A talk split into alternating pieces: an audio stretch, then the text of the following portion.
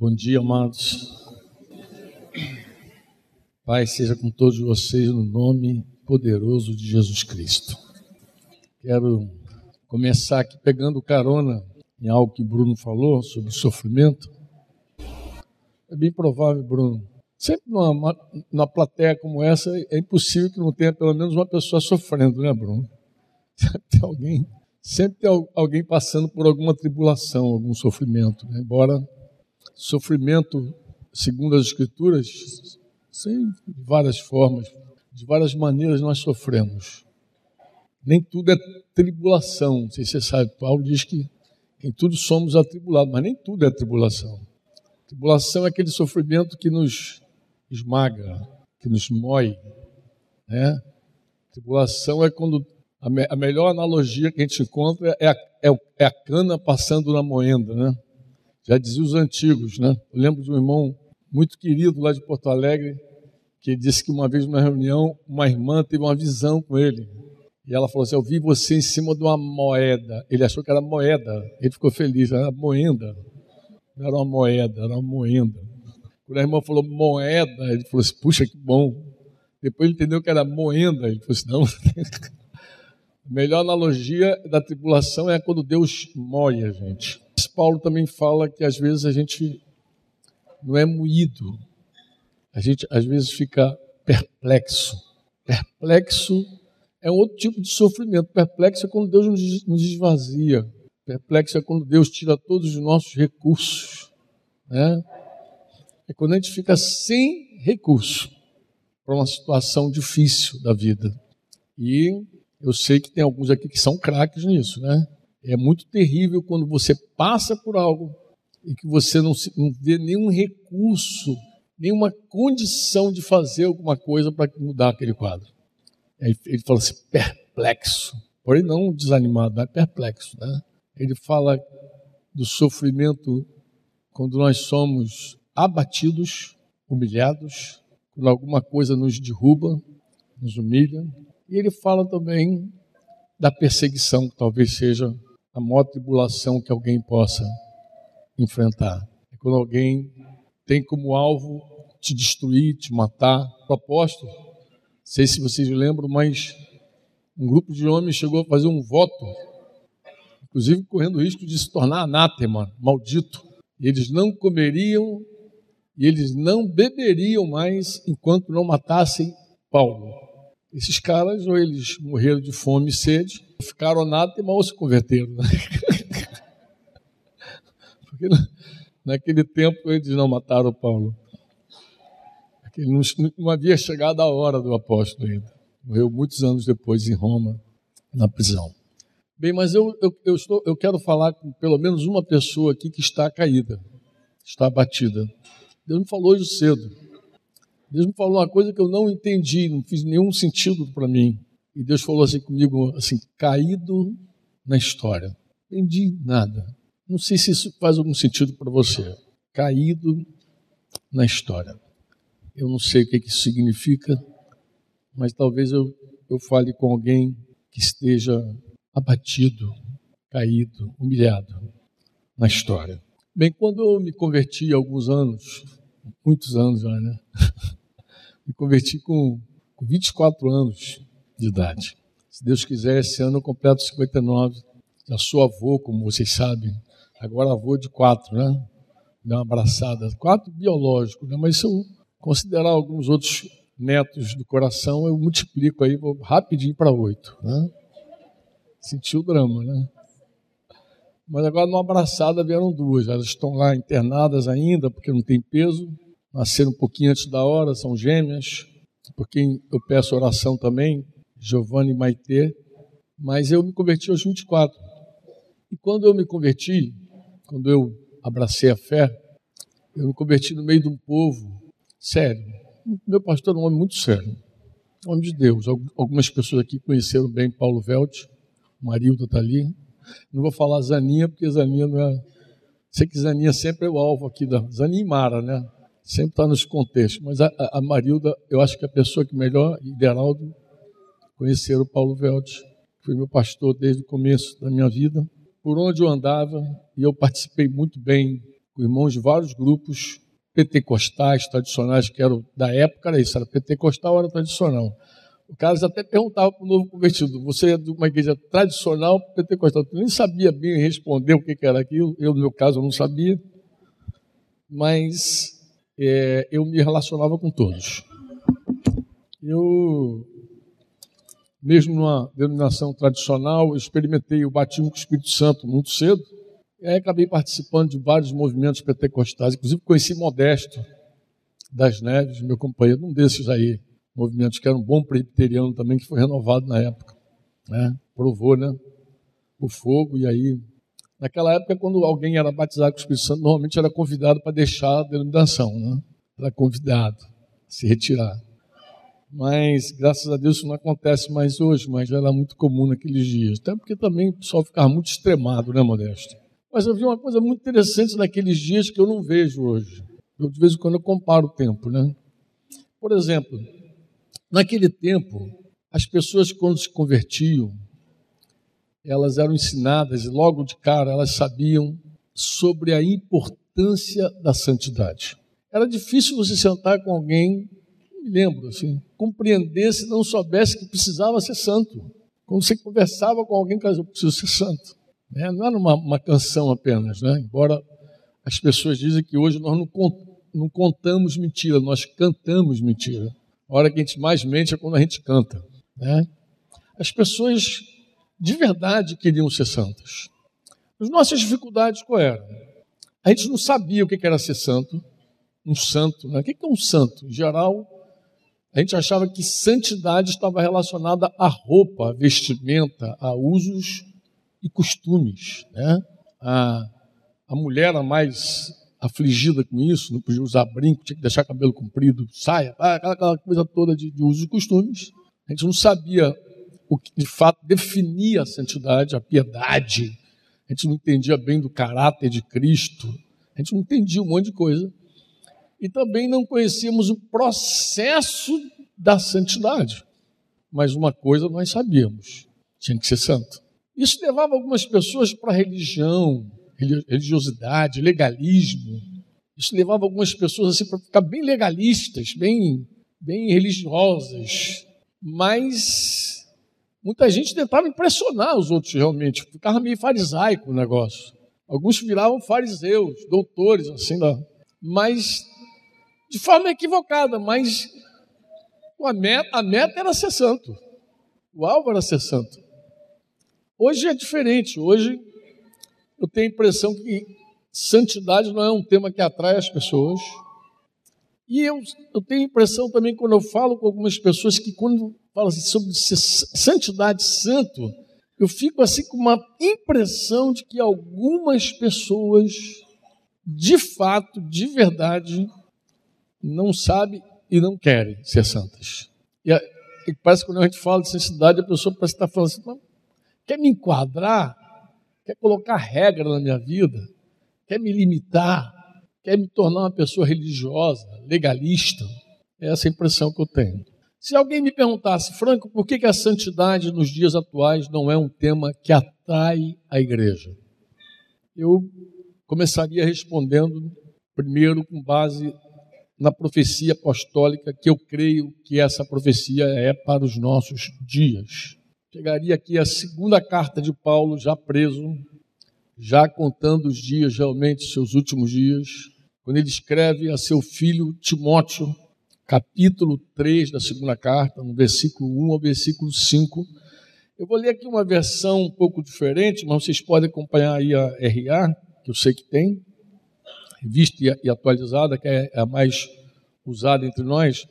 Mas eu vou pegar aqui uma versão aqui NVT, pelo menos desse, desse texto, para que fique mais claro para alguns. Paulo escreve assim: saiba que nos últimos dias haverá tempos muito difíceis, muito difíceis.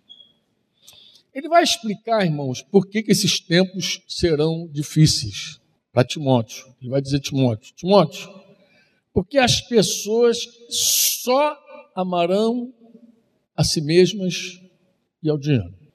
Serão arrogantes e orgulhosas, zombarão de Deus, desobedecerão a seus pais e serão ingratas e profanas. Não terão afeição nem perdoarão. Caluniarão outros e não terão domínio próprio, autocontrole. A palavra diz: é, serão o quê? Domínio de si mesmo. Não terão afeição, nem perdoarão, caluniarão outros e não terão autocontrole. Serão cruéis e odiarão o que é bom. Trairão os amigos, serão imprudentes e cheias de si, e amarão os prazeres em vez de amar a Deus. A outra versão diz que amarão os prazeres mais do que serão mais amigos dos, dos prazeres do que amigos de Deus. Serão religiosos. Interessante, serão religiosos. Apenas na aparência, mas rejeitarão o poder capaz de lhes, de lhes dar a verdadeira devoção. Paulo, eu creio que ele esperava o final para aqueles dias. Mas quando eu li esse texto, esses textos, esse e alguns outros, Parece que a gente está lendo o jornal do nosso tempo. Parece que a gente está lendo as notícias dos nossos dias, que correm em todas as mídias, até nas mídias sociais. Eu estava em São Luís do Maranhão, conversando com uma família lá, de pessoal ligado à medicina, médico, psiquiatra, uma turma lá. Alguém me mostrou, nem quis ver. Eu falei, ah, não quero ver isso não, mano. Quase não. Eu quando entro na mídia só para postar e saio. Quero ver. Alguém se matando, Modesto, assim, no, Facebook, o cara dando um tiro na cabeça. O cara está falando da onda, das ondas de suicídio lá do São Luís do Maranhão, lá do Maranhão. Lá, o pessoal está se matando aqui. Tem um cara que se matou aí no Facebook, e mostrar. E depois alguém me falou de uma menina que esfaqueou a outra e que matou afogada por causa de uma, de uma namorada, uma relação homossexual, esfaqueou, matou afogado, uma tragédia, uma desgraça, estava sem nenhuma afeição, sem nada. Tudo adolescente, parece. 2 Timóteo 4, versículo 3. Diz assim: haverá tempo, 4, 3, haverá tempo, de novo ele falando, em que não suportarão a sã doutrina. Não suportarão a sã doutrina. Ou seja, não suportarão os ensinos de Jesus não suportarão o sermão da montanha, não suportarão as cartas apostólicas, não suportarão essa doutrina. Eles não vão suportar. O que, que eles farão, Franco? Pelo contrário, cercação de mestres segundo as suas próprias cobiças. Eu tenho muito, eu tenho muito refletido nessa frase. O que seria alguém buscar um mestre segundo suas cobiças, segundo seus desejos, sua luxúria. Essa palavra é forte, inclusive a palavra no grego é uma palavra forte. Né? O que seria buscar alguém segundo seus próprios anseios? O que seria isso? Eu, eu, voltando a 30 e poucos anos atrás, era muito difícil você encontrar um pregador, um mestre da palavra, que animasse alguém a permanecer no seu próprio pecado. Sabia? Inclusive, quando eu vejo jovens debatendo sobre teologia, calvinismo, ah, eu sou arminiano. Eu digo, amado, um calvinista raiz, não é Nutella não, raiz, e um arminiano raiz, no, no tema pecado, eles não divergem. Vou explicar, vou mostrar para você. É assim, ó, um calvinista, verdadeiro calvinista, quando ele vê alguém em pecado, ele diz assim: não nasceu de novo. Ele nunca vai dizer que o cara está em pecado e que o cara está bem. Ele vai dizer: esse cara não nasceu de novo. O armeniano vai dizer: não, ele se perdeu. Ele nasceu um dia, mas ele se perdeu. O conflito dessas duas escolas é apenas assim: um crê que uma vez que você nasceu de novo, tu não vai viver em pecado, pronto. E o outro crê que o cara pode nascer e se perder no caminho. Mas nunca nunca, jamais iriam concordar que alguém está em pecado bem. Deu para entender? no, no objeto do problema, mesmo objeto do pecado. Eles não concordam. Todas as escolas iam dizer a mesma coisa, está fora. Ou um está dizendo, está perdido porque não nasceu de novo, concorda, Modé? Você que é de origem presbiteriana. Tinha algum cara naquela época que ia, que ia chancelar o pecado de alguém? Não, ele ia dizer, está perdido, isso aí nunca nasceu de novo. E o outro ia dizer, não, se perdeu no caminho. A, a divergência era essa. Não tinha nenhum mestre segundo a cobiça de ninguém. Ninguém ia lá para escutar uma palavra que animasse a seguir em pecado. Isso não ia ter nunca em lugar nenhum. Hoje você já pode escolher, hoje você já pode optar e querer alguém que anime você a viver caído na tua história. Alguém que vai te animar a viver em pecado, que vai dar aliviada no teu ego, tão legal, tão legal que tu entra em pecado e volta em pecado para casa. E segue no teu pecado. Segue a vida. Alguém vai dizer. E se, e se, você não gostar de um pregador que confronte o pecado, tu vai encontrar o pregador que anime o teu pecado. É isso que é buscar mestre segundo suas próprias. Não, eu prefiro ouvir Fulano. Claro que prefere ouvir Fulano, é da vida. Fulano vai animar tuas cobiças. Fulano vai fortalecer as tuas luxúrias. Fulano vai te fortalecer, vai te animar. Por isso você prefere Fulano. Quem é que quer ouvir a verdade quando está torto? Quem é que quer ouvir a verdade, a verdade pura e simples da Bíblia, quando você abraçou o pecado? Não.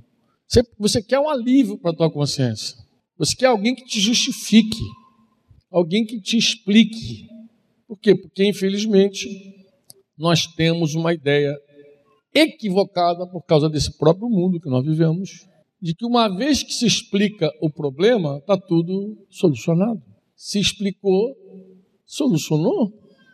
1 João, primeira carta João, capítulo 2, versículo 15. João diz assim: Não ameis o mundo, não ameis o mundo. E mais o que? E nem as coisas que há no mundo. O que isso aqui é um mandamento para nós? Quem crê? Quem crê? Não, de verdade. Ó, não ameis o mundo e nem as coisas que há no mundo. Se alguém amar o mundo, o que acontece? o amor do Pai não está nele. Olha que dureza. E ele explica por quê. João, João é o apóstolo do amor, né? Ele explica por quê.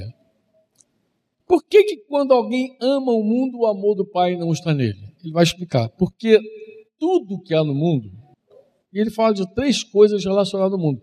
Na verdade, João vai migrar aqui lá para o Éden. Ele vai lá para o dia que Eva olhou aquele fruto. Ele vai explicar o que, é que aconteceu com Eva. Ele vai dizer: tudo que há no mundo, o que, que há no mundo?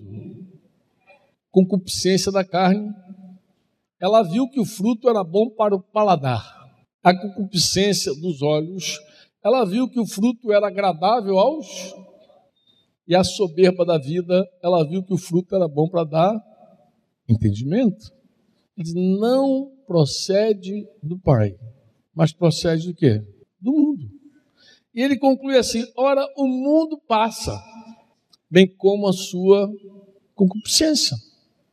Aquele, porém, que faz a vontade de Deus permanece eternamente. Ele está dizendo: o mundo passa. E junto com o mundo passa a concupiscência da carne, a concupiscência dos olhos. O que é isso, concupiscência? É o seguinte, irmão: o mundo, em síntese, ele é assim é a busca do meu prazer, o que me dá prazer. Por isso que Paulo diz que nos últimos dias serão mais amigos dos prazeres do que amigos de Deus. É o que, que me dá prazer. Ele, ele diz o que é bom para os olhos.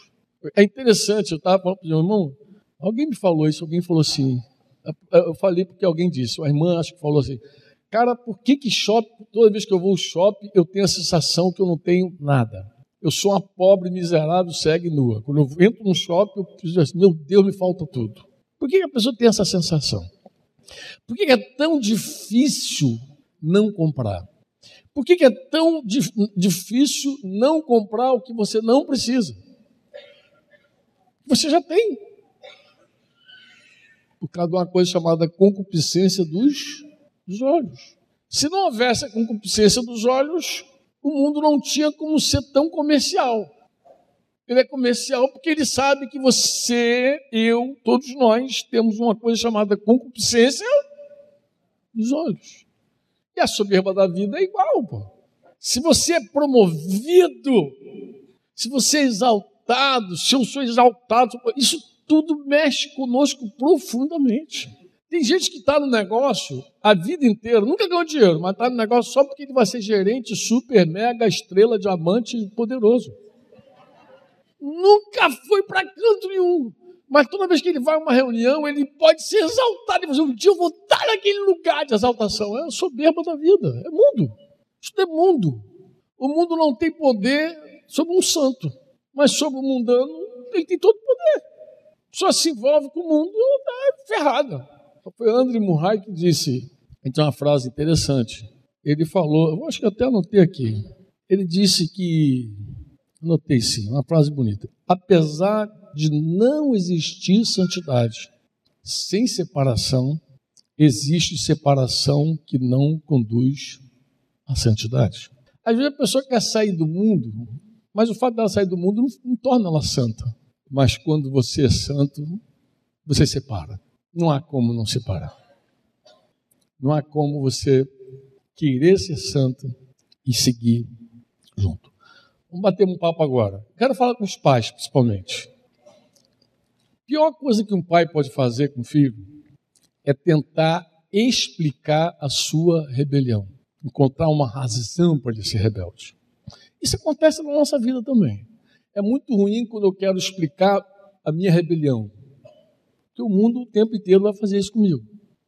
O encontro com o mundo é um encontro que não produz nenhum arrependimento na minha vida. Quando eu era mais jovem, lá com meus 18, 19 anos, a minha música predileta, quem cantava era Leno e Lilian, acho. Lilian. Riu por quê, Rita? Lembrou, né? Porque tu lembrou da música. Deve ser a tua também, né? Não dá. A música diz assim: Eu sou rebelde porque o mundo quis assim, porque nunca me trataram com amor. E as pessoas se fecharam para mim. Põe, põe, põe, põe. Eu sou rebelde porque sempre sem razão me negaram tudo aquilo que sonhei. Cara criado na favela, filho de mãe solteira, sem registro do pai na identidade, para complicar. Eu, eu podia ser um líder esquerdista de primeira hoje. Fui preso pelo exército duas vezes no mesmo dia. Na época difícil. Cara, eu, sei lá, eu seria um líder top esquerdista, vitimista. Eu seria aquele cara da faculdade que encheria a cabeça de qualquer pessoa. Quando eu explico a causa da minha rebelião, porque o mundo lida com isso, o mundo, psicologia, terapia, tudo vai fazer. Nunca vai te confrontar com o teu pecado. Nunca. Sabe o que é nunca? Nunca. Vou explicar o teu, teu, teu, problema. Vou explicar por que, que você é rebelde. Por que, que você é assim. Porque... E a Bíblia não explica a tua rebelião desse jeito. Deus nunca vai dizer que você é mal porque tem razão de ser mal. Uma razão assim que alguém te causou, que alguém te produziu. Deus nunca vai fazer isso. Ah, mas eu sofri quando era pequeno. Eu sofri. Fui abusado, machucado, fui, mas também abusei, machuquei, também aprontei mil uma. Porque as nossas feridas não são apenas as feridas que os outros produziram em nós. Nós chegamos no reino de Deus com um monte de ferida que nós mesmos produzimos em nós. Porque nós abortamos, nós mentimos, nós fazemos pacto com a chucaveira, beijamos a, a mão da, da, preta velha, vai, vai, a gente arrebenta a boca do balão, a gente apronta mil e uma, a gente é capaz de fazer, a gente é abusado, mas abusa também. Está pensando o que é? A gente furta, a gente rouba, a gente machuca, a gente é frio, a gente, a gente Pô, cara, desrespeita pai, mãe. Ah, eu fui criado sem meu pai. Mas se eu fosse criado com meu pai, eu seria tão rebelde quanto fui com minha mãe. Sabe aqueles pais que às vezes tentam dizer assim, não, mas meu filho é adotivo, coitado. Querido, ele podia ter saído de dentro de você. A rebelião dele não está no fato dele da adoção. A rebelião não é a adoção que faz ele rebelde. O que faz ele rebelde É porque Jesus chamou os, os, fariseus, eu sei que a gente pensa que é só os fariseus que são assim, ele falou assim: raça de víbora, é o que nós somos. Você já viu uma cobra liderando outra? Tu pega 50 cobras e coloca no balaio. Eu vou te falar para onde elas vão. Cada uma vai para a direção que ela contar, o nariz a contar. É assim que a gente é. A gente não tem líder, a gente não tem autoridade, a gente não aceita chefe, a gente não aceita pai. Se o pai mandar, a gente arruma encrenca com ele. Se for um pai fraco, a gente toca ele. Se a mãe disser não, ferrou. A mãe só é boa quando diz sim. Minha mãe, ela, minha mãe, quem conheceu minha mãe aqui sabe, pô. Era uma mãe, joia, demais. Mas tu acha que eu respeitava ela? Tu acha que meus 18 eu, eu ouvia minha mãe? Porque ela deu a vida. Minha mãe podia ter arrebentado a boca do balão. Minha mãe teve dois filhos, era jovem, bonita, tinha um monte de homem atrás dela. Ela falou assim: não, eu vou cuidar desses dois filhos. Eu teria muitas razões para ser obediente à minha mãe, mas eu era rebelde. Rebelde. Não porque o mundo quis assim, foi porque eu nasci assim. Deu para entender? Ninguém explica essa história dizendo as causas. Isso é besteira, mano. Para com isso. Se você é crente de verdade, crê na Bíblia, pô. A palavra vai dizer que nós somos uma natureza caída, que necessita se arrepender, nascer de novo. Jesus falou isso para um cara bom. Jesus falou isso para Nicodemos, um cara que é ó, ó, top. Você só precisa de uma coisa, Nicodemo: nascer novamente. Não era chincheiro, não era maconheiro, não cheirava pó, ele não aprontava. Ele era um cara doutor da lei, mas um doutor da lei caído, como qualquer ser humano, pecador.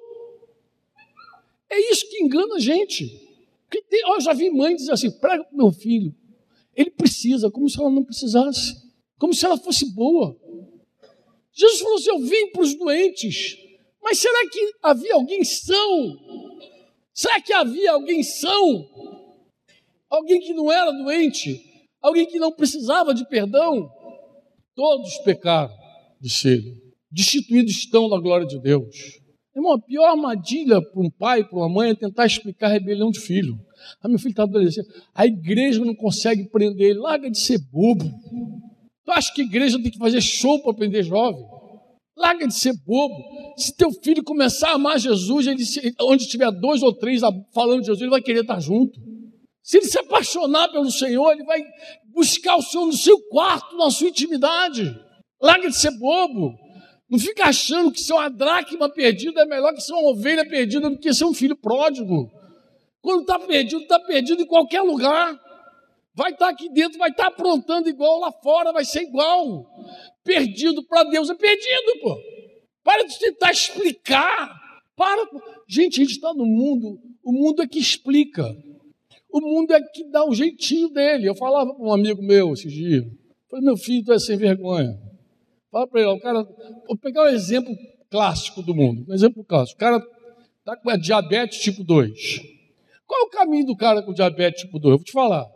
Exercício, fechar a boca, mudar a dieta completamente e aí ele, aí ele vai correr atrás. O que, que é isso? Isso chama-se disciplina, coisa que ninguém gosta. Não vai comer mais o que você gosta. Você não vai comer mais esse olhinho com, você, aquele docinho, aquele pudim. Não, acabou, não é mais para você, isso não te pertence mais. Quem é que gosta disso? Ninguém. Ah, mas tem um comprimidinho. Olha o que, que o mundo te dá. Ele te dá um remedinho. Tu come. Ah. E segue metendo bronca. Resolveu o teu problema real? Não. É um paliativo, tu vai morrer mais cedo. E o teu corpo vai começar a descompensar em algum momento. Daqui a pouco está tomando insulina, ele vai te ferrar mais ainda. A indústria farmacêutica está riquíssima. Ela só, vai, ela só perde para a indústria pornográfica. Vai seguir vendendo remédio. Se tu parar com um cristão médico sério, ele vai dizer isso para você. Senão ele vai te entupir de remédio. É assim o mundo. O mundo é assim, pô. O mundo é assim. Desse jeito. Eu estou falando de diabetes, mas podia falar de outras coisas, outras coisas mais conversava com, com os irmãos da, de saúde lá e dizia: vamos falar, vamos falar sério, porque todo mundo aqui é doutor, mas todo mundo aqui é, diz que é crente. Então vamos lá, é crente. É. Vou pegar um exemplo para você: insônia. Insônia tem muitas patologias, muitas formas de o cara não ter insônia. E tem causa também, se é orgânica, sei lá o que, que é, tantas causas a insônia. Vamos dar um exemplo. Vamos fazer de conta que o teu problema de insônia foi diagnosticado, o teu problema é cafeína. O que, que você pode fazer? Para de tomar café, pô. Depois das seis não toma mais café. Toma um chazinho de camomila. Ah, eu, eu tenho insônia porque eu durmo de barriga cheia às onze da noite. O que, que você faz? O que você faz? Barriga vazia. Ninguém gosta disso, né? Vamos lá.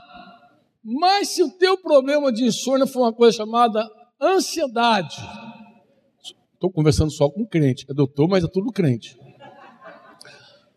Se for ansiedade, meus amados, que faremos nós? Vai dar um ansiolítico pro cara. Esse negócio resolve? Fala sério. Seja crente, fala sério. Olha para mim e fala: Não. Então, se não resolve, o que, a Bíblia fala sobre o ansioso? Primeiro, ele dá um mandamento: não ande ansioso por nada. O que, eu posso fazer? Você pode fazer conhecido diante de Deus através das súplicas, das orações, com ações de graças. Agradece, não sei se só um pidão, seja um cara agradecido, uma pessoa agradecida. Agradece a Deus por tudo que Ele vai te, já te deu, vai estar tá te dando, que Ele está falando e diz que a resposta a essa oração é a paz, que excede todo entendimento, e essa paz guardará a tua mente e o teu coração. O cara pode ser doutor, mas se ele é crente, ele vai ter que dizer o quê? Amém. É verdade. Jesus falou assim: ó, não vos inquieteis com o dia de amanhã. Quem, sabe, quem garante que vai estar vivo amanhã? Eu sei que esse discurso é do modesto. Quem é que garante que vai estar vivo amanhã? Quem é? Quem é? Quem é que pode dizer amanhã, amanhã? Amanhã, se Deus quiser, amanhã a gente faz. Senão, a gente nem sabe se vai terminar hoje. Amanhã é amanhã. Jesus falou assim: ó, basta para cada dia o seu próprio afã, mal, que o mundo põe. Jesus está falando do mundo. Quando Jesus falou assim: ó, eu não peço que os tire do mundo, mas eu peço, Pai, que tu os livres do mal. Esse mal aí não é maligno, não é capeta, não é diabo. É o mal que o mundo produz na pessoa. É o mal que o mundo impõe sobre você, porque o mundo diz que você tem que fazer, que tem que fazer. Vende teu almoço para comprar janta, senão tu morre de fome, de frio, de fome. Jesus falou assim: não vos inquieteis com isso. Com o que, que você vai comer, beber, vestir. Isso, isso o mundo te solapa, te sufoca. É isso o mundo. O mundo é que diz que tu vai morrer de fome. Eu vejo, às vezes, os irmãos aflitos. Ah, estou desempregado, está passando deserto, mas está tudo gordinho. Não tem ninguém com falta de nada. Está agasalhado. O corpo não precisa do casaco da moda. O corpo só precisa de um casaco. O corpo não precisa daquele quitute, daquele negocinho, daquele detalhe. Só precisa de comida precisa de pão. Os detalhezinhos que coloca é a alma. O mundo é assim, é o mundo. Quantos me irmãos? De verdade, me entende o que eu estou falando? Tem que ter medo. Jesus falou assim: não tenha medo. Então não adianta. Vai tomar ansiolítico. Para quê? Se tu pode derramar a tua vida diante de Deus. Se arrepende de ser ansioso. Aprende a confiar em Deus, pô.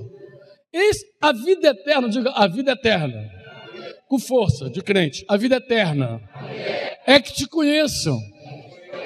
Te conheçam. Ó oh, Pai, como único Deus verdadeiro e a Jesus Cristo aqui tu. O que, que é a vida eterna, Modesto? Como é que se conhece Ele? Experimentando, irmão.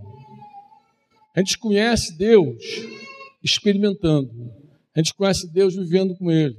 Passando, como o Bruno falou aqui, no deserto, passando, vivendo os problemas da vida que vem.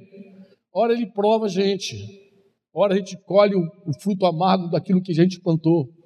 Ora a gente, a gente sofre muitas vezes por consequência, ora é prova, mas às vezes é consequência.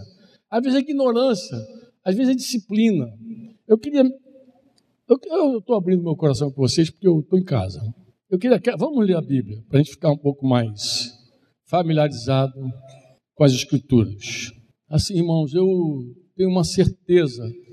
1 Pedro 1, 13 a 19.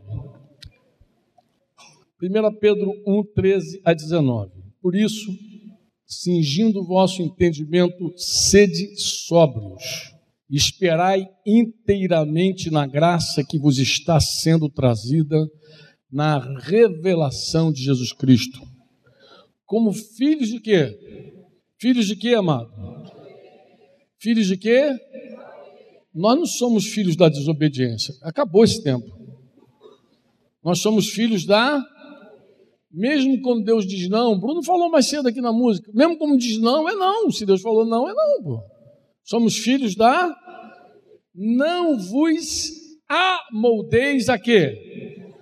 As paixões que nós tínhamos, que tinhas anteriormente, na vossa ignorância. Então, quando a gente era ignorante, a gente tinha nossas paixões. Mas a gente não vai se amoldar essas paixões do tempo da ignorância. Pelo contrário. Pelo contrário. Segundo é santo aquele que vos chamou. O que, que diz a Bíblia? O que, que Pedro fala? Tornai-vos o quê? Por que disse que vocês já são santos? Por que tornai-vos? Nós somos santos, por que eu tenho que me tornar santo? Às vezes a gente tem um, uma coisa, uma verdade posicional. Posicionalmente, todo mundo aqui é santo, porque todo mundo foi comprado por Jesus. Agora, realmente, nós precisamos ser santos. Nós precisamos viver como santos. Uma coisa é o que Jesus conquistou para mim.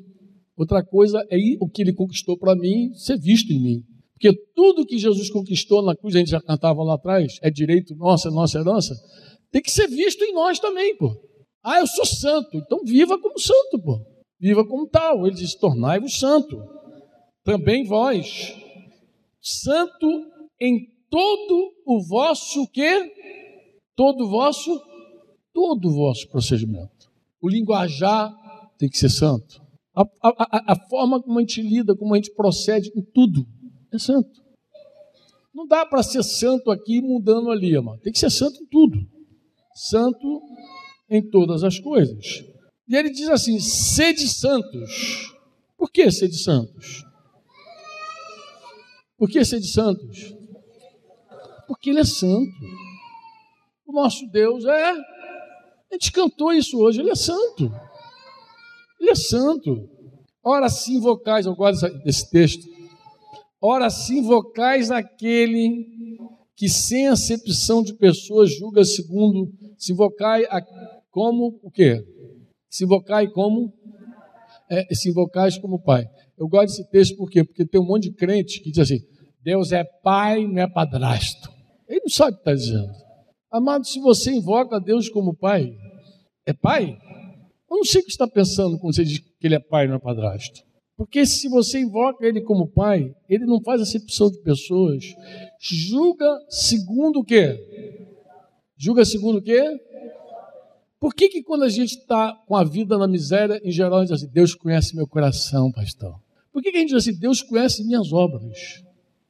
Porque Deus conhece o coração, a mente, mas Ele julga segundo as obras. Deus espera a coisa conceber. Ele julga segundo as obras de cada um.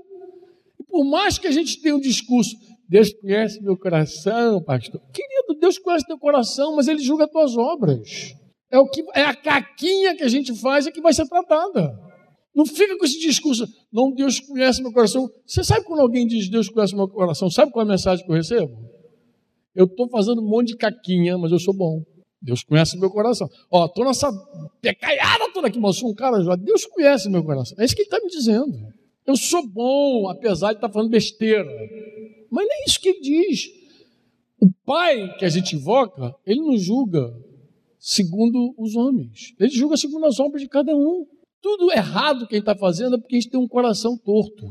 Não se iluda, é ilusão. É melhor assumir. Deus perdoa quem confessa.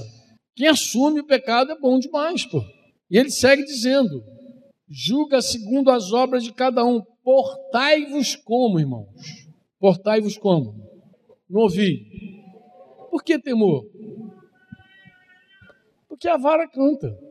Por isso, porque ele julga, ele trata, ele corrige, ele é pai. A vara canta, teu pai de repente não a vara não cantou, não, nunca toquei no meu filho, meu filho. Mas Deus repreende, disciplina a todos quanto ama e todos que recebem por filho. Deus corrige todos os seus filhos. Ninguém fica sem trato. Você pode dizer amém ou não? Portai-vos com temor durante o tempo da vossa peregrinação, sabendo que não foi o quê? Não foi o quê? Mediante a coisas corruptíveis, que foi o quê? Nós não fomos comprados mediante essas coisas, mas nós fomos comprados como? Como é que a gente foi resgatado? É pelo sangue. Fostes resgatados do vosso fútil procedimento que vossos pais vos legaram, mas pelo precioso sangue, como de cordeiro sem defeito, sem mácula, o sangue de Cristo. Tem dúvida disso, amado? Quantos podem dizer amém? Quantos podem dizer, eu não tenho dúvida? Eu não dá para ter dúvida. Qual a parte do grego que você não entendeu aqui? Trouxe claro, amado. Pega, pega a carta de Paulo aos Tessalonicenses. Esse texto é, é, é, ele é bom pra caramba, eu gosto dele também, Benção. Gosto da Bíblia, mas tem cada texto que é contundente, confrontativo. Eu estou falando, a gente podia até não saber como ser santo, mas quando eu me converti, todo mundo sabia que tinha que ser santo. O que, que Paulo diz aqui? Finalmente, irmãos, Tessalonicenses 4, de 1 a 8. Finalmente, irmãos, nós vos jogamos exortamos no Senhor Jesus que, como de nós recebestes, quanto à maneira por que deveis viver e agradar a Deus. O que, que diz aí? E efetivamente estáis, continueis progredindo como?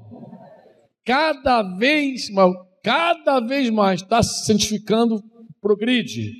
Cada vez mais, porque estáis inteiramente ou inteirados de quantas instruções vos demos da parte de quem? Pois essa é a vontade de Deus. Irmãos, tem um dois pontos aqui. Pois essa é a vontade de Deus. Você pode sublinhar isso aqui, botar em negrito, deixa amarelo na tua Bíblia. Pois essa é a vontade de Deus. Qual é a vontade de Deus? Qual é a vontade de Deus? Qual é a vontade de Deus? Essa, ele, ele é claro, olha, é a vossa santificação ele diz assim: que vos abstenhais de quê? Da prostituição, sai da porneia, sai da prostituição. Aqui ele está tocando um assunto. E sabe que essa igreja era perseguida? Sabia que era uma igreja perseguida? Estão vivendo perseguição. Eu não sei como é que ele se embolava com, com, com porneia, com prostituição, mas ele falou: se abstenha da prostituição, que cada, cada um de vocês é, cada um de vós saiba possuir o próprio corpo em santificação e honra, não com desejo de lascívia como gentios que não conhecem a Deus. E que nessa matéria ninguém ofenda nem defraude seu irmão, porque o Senhor, contra todas essas coisas, como antes vos avisamos e testificamos claramente, é o vingador. Porquanto Deus, diga Deus, não nos chamou para quê? Para a impureza. Ele chamou para quê? Santificação de Sarte. Quem rejeita essas coisas não rejeita a Modesto, a Franco, a Cláudio, a Mar... rejeita quem? A Deus, que também vos deu o quê? E, cara, que texto tremendo. Ele derramou o Espírito Santo em nós para a gente ser santo. Ele não dá o Espírito Santo. Aí eu fui batizado com o Espírito Santo. Por que, que tu acha que Deus te batizou com o Espírito Santo? Para falar em línguas, profetizar, sapatear. Amado, ele falou: recebereis poder. Ao descer sobre vós o meu espírito, ele disse que cada um dos seus discípulos seria o quê? Seria o quê? Testemunha. O que é testemunha ali no original? O que a palavra testemunha significa? Quem lembra? Mártir. Sofredor, mártir. Cada um de vocês vai dar a vida por mim vai ser Marte, vai sofrer. Por que a gente sofre? A gente sofre para ser santo, amado. Se qualquer sofrimento aqui de vocês, meu, nos levar para Deus, vai ser uma bênção. Se o nosso sofrimento nos afastar de Deus, vai ser uma desgraça. Se toda a tribulação que nós passamos nos leva para Deus, vai ser uma bênção. Um dia nós vamos poder dizer, como o salmista disse: Foi-me bom eu ter passado por aflição para que eu aprendesse teus decretos. Se a tribulação produz em nós santidade, é uma bênção. Se produz a proximidade de Deus, a busca de Deus, glória a Deus. O problema é quando a gente sofre se afasta. Quando a gente sofre, se esfria. Mas, em geral, o sofrimento é para nos levar para Ele, é para nos santificar. Em geral, é assim. Eu sei que muita gente gosta ser, quer ser santo, mas como é que o cara quer ser santo? Ele escolhe. Ah, eu quero ser santo. Mas que santo que ele quer ser? Ele quer ser o santo que o diabo não toca. Está amarrado! O sangue de Jesus tem poder. O diabo não toca. Então, para ser o povo de propriedade exclusiva de Deus, para o diabo não tocar, todo mundo quer ser santo. O problema é quando a santidade nos limita. Se levantar um muro para proteger, a gente quer. Ah, protege, Senhor, tu me cerca por detrás e por diante, e sobre mim põe tua mão. Glória a Deus, é para ninguém ser atacado. Mas você não pode esquecer que esse muro que protege, ele limita também. O profeta disse que a ovelha se machuca. Deus fez isso com a mulher de José, disse que cercou ela para não encontrar nenhum macho no caminho que pegasse ela. Tu vai sair atrás de macho, mas dessa vez os machos não, não vão te achar, porque eu vou te cercar. Sabe que o cara sai com desejo de pecar e Deus segura ele? Sai pronto para meter o pé na jaca, fazer a jaca de pantufa e Deus amarra ele. Assim, não, porque o cara pensa assim: eu quero ser santo, mas santo para ser protegido todo mundo quer, meu. Santo contra olho gordo, contra maldição, contra feitiçaria, oh, todo mundo quer. O problema é quando, é quando Deus diz assim: larga esse computador e para de pornografia, para de ficar se masturbando. É, e o problema é quando a santidade te tira do pecado. Porque o pecado, a gente quer ir para o pecado, a gente não quer os capetas junto, a gente quer só o pecado, sem diabo, sem demônios. Capiroto, arranca eles fora. Que tem aquela história do irmãozinho que disse que orava quando ia para o prostíbulo. Orava, pedia oração. Mas o que, que tu orava, amado? Não, pedia, Franco, para Deus me guardar de toda doença venérea, me cobrir com o sangue dele. Caraca! Imagina o cara parar na casa de massagem e pedir a Deus a cobertura do sangue de Jesus. É, a gente ri porque é uma viagem, não é uma viagem, é um negócio muito doido, né? Mas é real. Eu estava aqui em Camará, aqui, outro dia, faz um tempinho já, a gente foi fazer um encontro ali com alguns irmãos, e tinha um rapaz com um tiro na perna, um fuzil. Você que é o pastor, professor, queria que tu orasse por mim. Eu falei, tá bom, oro por você. O que, tu quer que eu ore? Não, que a gente está com umas brigas aí, umas facções aí. Falei, meu querido, Tu quer que eu ore para Deus te guardar de uma, uma quadrilha rival? Você tem noção do que você está me pedindo? Você precisa sair dessa vida, se arrepender. Mas engraçado, essas histórias que vocês estão rindo lembra muito a igreja. Porque a gente, em alguma medida, a gente faz a mesma coisa. Em algum momento a gente quer ser santo em alguns momentos, mas não tão santo em tudo, não tudo, em todo procedimento, em todo procedimento santo com tudo. Santo com a vida, santo com a esposa, santo com os filhos, santo com as, com as finanças, santo na vida sexual. Santo, santo. Em geral, as pessoas não querem santidade, pô. Quantos me entendem? Ou a gente quer uma santidade, a santidade que convém, a santidade que protege. Quantos me entendem? Então, essa historinha lá do rapaz, lá do outro, isso ilustra bem a nossa vida.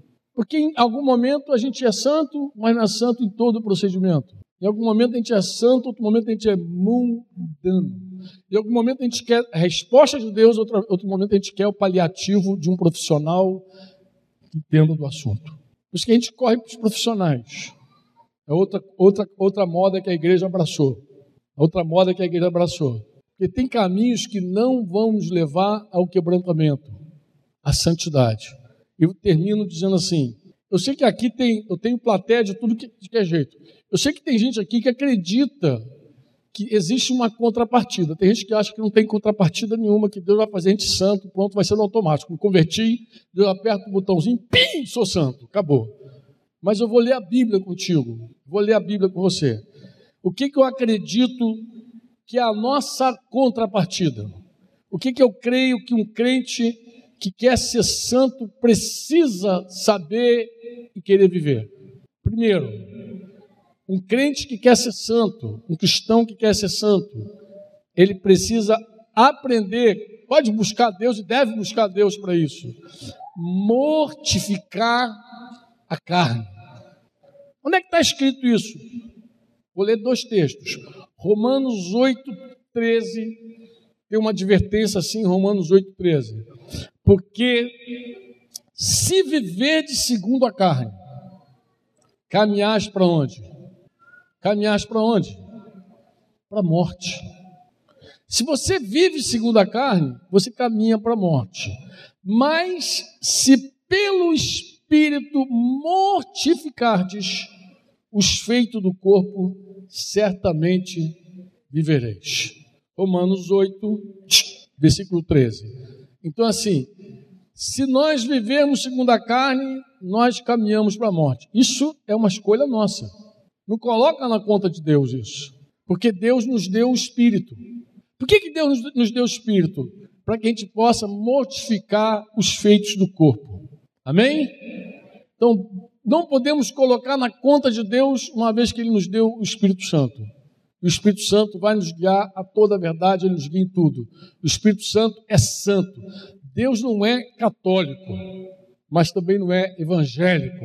Deus é santo espera que sejamos também. Por isso ele nos deu o Espírito Santo. Você diz amém ou não? Gálatas 5, 24. O que, que Gálatas 5, 24 diz? Ele diz assim: os que são de Cristo Jesus. Quantos são de Cristo Jesus aqui? Crucificaram o quê? Crucificaram a carne juntamente com as suas e concupiscência. Então, quem é de Cristo aqui, meu irmão, tem que viver uma vida crucificada mesmo. Não dá para seguir Jesus sem cruz. Seguir Jesus sem cruz, você está seguindo outro Jesus, não é o Jesus Filho de Deus. Está seguindo outro Jesus lá, da comunidade, Jesus da comunidade, não o Filho de Deus. O Jesus Filho de Deus disse: se alguém deseja vir após mim, negue-se a si mesmo, tome sua cruz, siga-me. Colossenses 3, 5. Vê se não é um mandamento para nós. Vê se Colossenses 3, 5 não é um mandamento. Fazei, pois, morrer, diga morrer Morreu o que, Franco? A vossa natureza terrena. Dois pontos. Ele bota uma listinha aqui: prostituição, impureza, paixão lasciva, desejo maligno e avareza. Que é o quê? Que é idolatria. Eu, digo, eu, acho que foi ontem que o irmão me perguntou qual, qual a melhor maneira de investir dinheiro. Perguntou para o cara errado, vamos lá não sou economista, mas eu falei: a melhor maneira de ganhar é dar. Quem tenta ganhar, em geral, perde. Quer santificar teu dinheiro? Dá, aprende a dar. Dá e ser-vos-á dado. Boa medida, recalcada, sacudida, transbordando. Quem falou isso foi Jesus. Ah, e nós que deixamos tudo por tua casa, casa, mulher, cem vezes receberás nessa vida. E depois vida eterna. Não conheço nenhum investimento melhor que esse. Santifica tudo. Santifica tudo e abandona, faz morrer tua avareza. A tua avareza não vai sair de você se você não matar ela, se você não condenar ela, se você não achar que é pecado. Ser fiel no pouco de seu, e ele te coloca sobre muito. Quem acha que não tem hoje para dar, até o que tem lhe será tirado. Quem acha que não tem hoje para dar, amanhã você não vai seguir sem ter. Outra coisa que um crente precisa aprender: purificar-se. Ele, além de fazer morrer, ele tem que se purificar. Está escrito. 2 Coríntios 7,1. Tendo, pois, ó amado, tais promessas, purifiquemo-nos de toda impureza, tanto da carne quanto do espírito, aperfeiçoando o quê? Aperfeiçoando o quê? A nossa santidade, no temor de Deus. Então, se eu identifico que algo é sujo, eu tenho que rejeitar. É um pensamento. Não é, não é de Deus, eu não quero. Se você identifica que algo te contamina, sai fora. Sai fora, pô. Te faz mal, arranca. Te faz mal, arranca. Não tem problema tu ficar longe do Netflix, da televisão, mas tu vive sem esses troços. Te garanto que vive. Tá te fazendo mal, joga fora. Dá para sogra. Manda para alguém. Não, sai fora, pô. Foge desse troço. Corta a mão, o olho. Falando sério, é isso que Jesus quis dizer. Isso que Jesus quis dizer. Eu tinha uma irmã que teve um sonho comigo. Aí eu te vi assim, como se não tivesse um pé. Na hora que ela contou o sonho, eu entendi. Eu falei, eu vivo assim. Eu já pedi a Deus para cortar algumas coisas da minha vida. Cortar mesmo. Eu peço a Deus a graça. Eu falei, eu quero essa graça. É um dom teu. Deus te dá graça de não tocar em algumas coisas. Se a bebida te atrapalha, nem chegue perto. Pede a Deus a graça. Eu não quero nem saber desse troço. vou tomar, vou tomar seco suco de uva. Deus te dá essa graça. Deus te dá a graça de ser abstêmio. Deus te dá a graça de ser eunuco. É Deus te dá a graça. Eu falei para o Márcio, alemão, também ali. Um dia eu falei, cara, quem te livra de tudo é Deus. Fala com ele, Senhor, eu quero ter a graça, eu quero ter esse dom. É, um, é Deus que ajuda, é Deus que santifica. O processo é com ele, a gente não faz nada sem ele. Deus falou, sem mim, nada podeis fazer. Mas você pode pedir a Deus, Senhor, eu quero arrancar isso da minha vida, isso é um mal, isso é uma brecha, isso é um problema. Eu me, eu me, me submeto a essa porcaria. Purifica-se disso. Arranca fora. Pede ajuda ao Senhor, grita. Pede socorro. Isso te faz mal, arranca da tua vida. Arranca da tua vida. Se o comer está te escandalizando, não, não, pede a Deus a graça. Não tem dieta que vai resolver tua vida, meu filho. Não vai. Nem tu pode operar teu estômago, tu precisa operar tua alma. Alguns irmãos vêm pedir conselho para fazer operação de estômago. Eu falei, opera a cabeça primeiro, amado. A alma. Senão tu volta tudo. Porque não é um tema físico, é um tema de alma. Tem que haver um arrependimento, uma metanoia, uma graça, um socorro de Deus. Senão tu se desgraça mais ainda. Pede a Deus, vai para Deus. Você é crente, você é filho de Deus. Vai para Deus, pô. Fala com Ele antes de falar com qualquer pessoa, ora. Fala com Deus e ouve a resposta. Ouça o que Ele tem para dizer. Purifica-se de tudo. Está contaminando, está ruim. 1 João 3,3 e a si mesmo se purifica todo o que nele tem essa esperança, assim como ele é puro. Não deixa nada te manchar, nada te contaminar, nenhuma nódoa. Identifica, porque o Espírito Santo diz na hora para todos nós. Diz ou não diz? Fala ou não fala? Meu irmão, se tu contar uma piada sem graça, que o Espírito Santo não gostou, na hora ele fala. Não fica nada fora uma brincadeira de mau gosto, o Espírito Santo reprova. Já sente aquela tristeza assim, ai, doeu, bateu mal essa. Arranca, não precisa ser engraçadinho, não. Se a piada desceu mal, não precisa ficar. Você não é palhaço, não é bozo. Você para, pô. Então fala assim, me arranca esse troço. Eu quero, eu tenho mania de querer fazer gracinha com todo mundo, mas tem gracinha que Deus não gosta. Tem gracinha que é leviana. Tem gracinha que leva para impureza. Tem conversa que entre nós não cabe. Tem papo que entre nós não serve. Está escrito. Só mencionar já, é, já é ruim. Ah, fica lá fazendo. Está no ambiente do trabalho, tá, sai fora, pô. Não tem papo, não dá para pregar de Jesus, então não vai me ouvir. E nem vou ficar eu alugando minha orelha para ouvir besteira. Isso vai fazer mal. Depois o cara não sabe que está por uma guerra.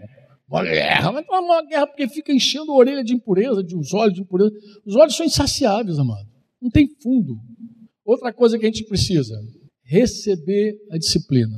Mortificar a carne, se purificar e receber a disciplina. Hebreus 12, 10 diz assim: Os nossos pais, eles nos corrigiam por pouco tempo, segundo melhor lhes, Deus, porém, nos disciplina para quê? Por isso que eu falei, fecha a boca. Você não precisa de remédio, você precisa fechar a boca. Vai fazer exercício. Está muito parado. Vai te fazer bem. Anda, corre, faz, faz o que dá para fazer. Vai para vai Deus. Disciplina, aceita a disciplina do Senhor. Aceita. Quando tiver aquela, aquela mesa assim, sem aquelas gordurinhas que você gosta, tu, é aquilo, é o teu momento, é esse, aproveita, desfruta. Recebe como uma disciplina de Deus. Recebe. Por quê? Porque é a disciplina que nos santifica. Eu vi Carlinhos, eu estava falando lá no Chile, viajei para o Chile com Carlinhos. Carlinhos é um pastor lá de Brasília. E ele falou assim: Franco, sabe o que meu pai falou? Meu pai falou que ele, o pai dele caiu doente, com diabetes, alguma coisa assim. Sabe o que meu pai falou? Meu pai falou assim: quando eu fiquei doente, eu vi que era Deus dizendo: você precisa se arrepender. E aí depois ele falou assim: filho, graças a Deus por aquela doença, eu vou viver mais por causa daquela doença. Vou viver mais. Diz que o velhinho mudou todo o estilo de vida dele, todo o estilo de vida.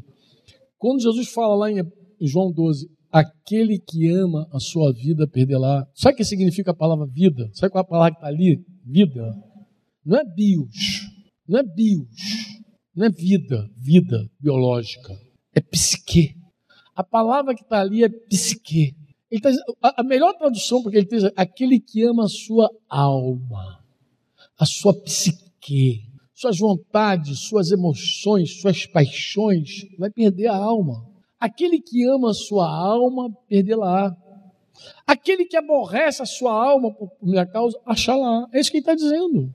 Jesus é, é simples e direto. Jesus é objetivo. Aquele que ama sua psique, perde. Ele falou assim: filho, eu vou viver mais, porque eu abracei a disciplina do Senhor.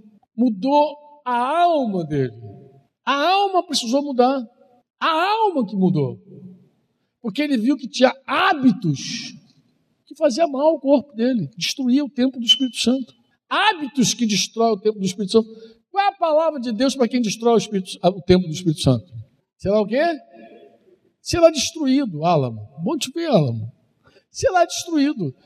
Quem destrói o templo do Espírito Santo será destruído, pô.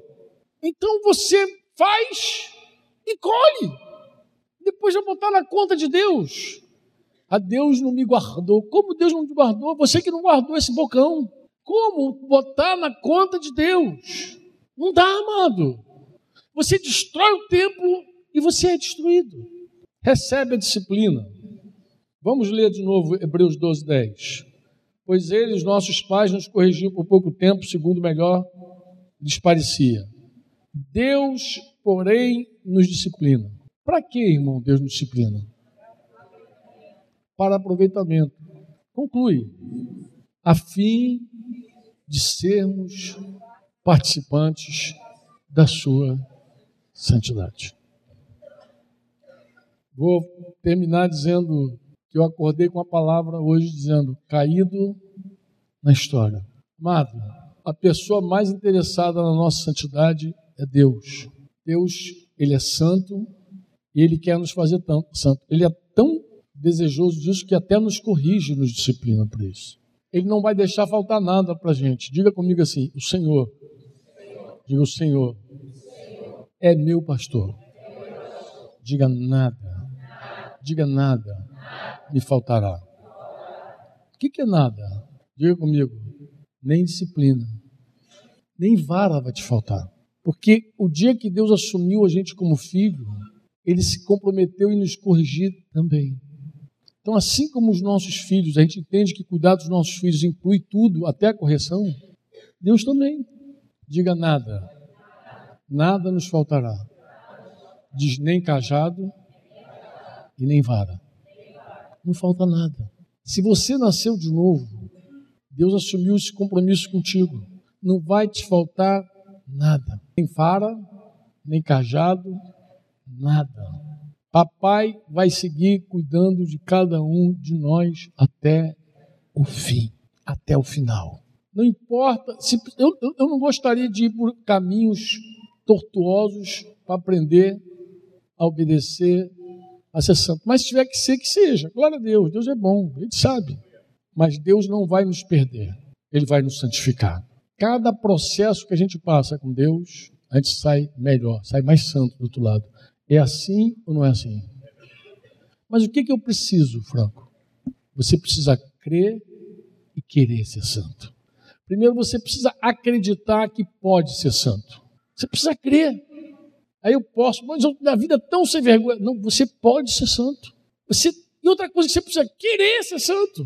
Não se alegrar na queda do pecado, de viver no chão. Não, Senhor, muda a minha vida muda a minha história. Eu estou cansado de ficar no chão. Eu não nasci para viver na lama. Eu nasci para viver na rocha, sobre a rocha. Eu, eu quero ser santo, tem que ser mais do que uma canção, tem que ser um clamor do coração. Eu quero ser santo, totalmente santo, no corpo, na alma e no espírito, diz a Escritura. Santo plenamente. Você diz amém? Podemos orar? Quem gostaria de orar?